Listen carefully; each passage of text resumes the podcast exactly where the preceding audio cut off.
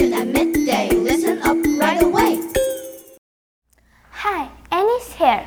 Welcome to today's Voice of Jiren. Today, I'm hosting with my friend Kelly.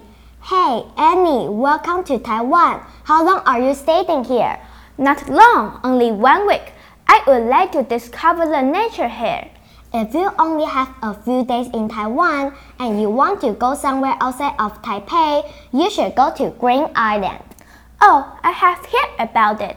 It's a volcanic island of southeastern coast of Taiwan Island, right? Exactly, it is an island of breathtaking natural beauty, and the island once served as a penal colony for political prisoners during Taiwan's period of martial law. Sounds interesting. I'm curious about Green Island. Green Island is surrounded by beautiful coral reef that makes a snorkeler's paradise.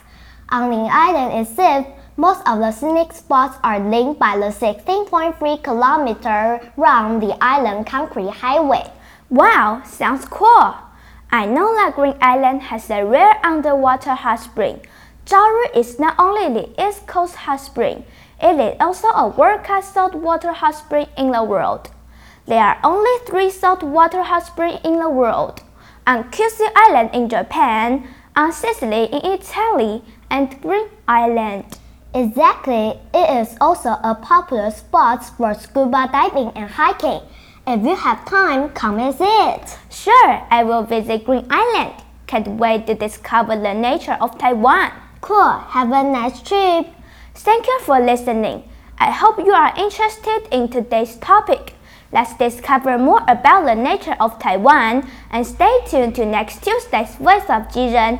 Bye! Voice of